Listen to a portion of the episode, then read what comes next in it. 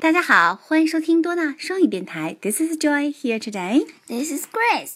Today it's still the song called I'm a Little Teapot. Haha, listen again, please.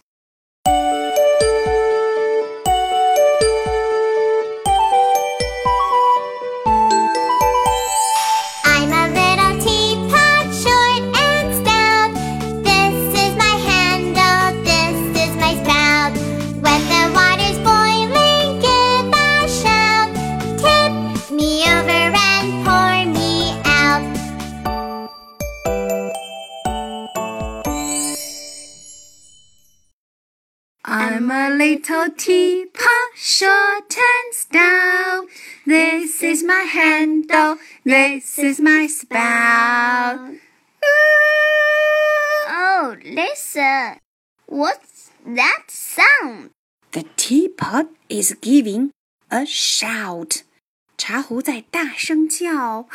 Ah, Don't worry. When the water's boiling, give a shout. 别担心，当水烧开时就会大声叫。When the water's boiling, give a shout. when the water's boiling, give a shout. So it's time to switch off the gas. 所以该关煤气喽。 Huh. Well, a brilliant teapot. It tells us the time to switch off the gas.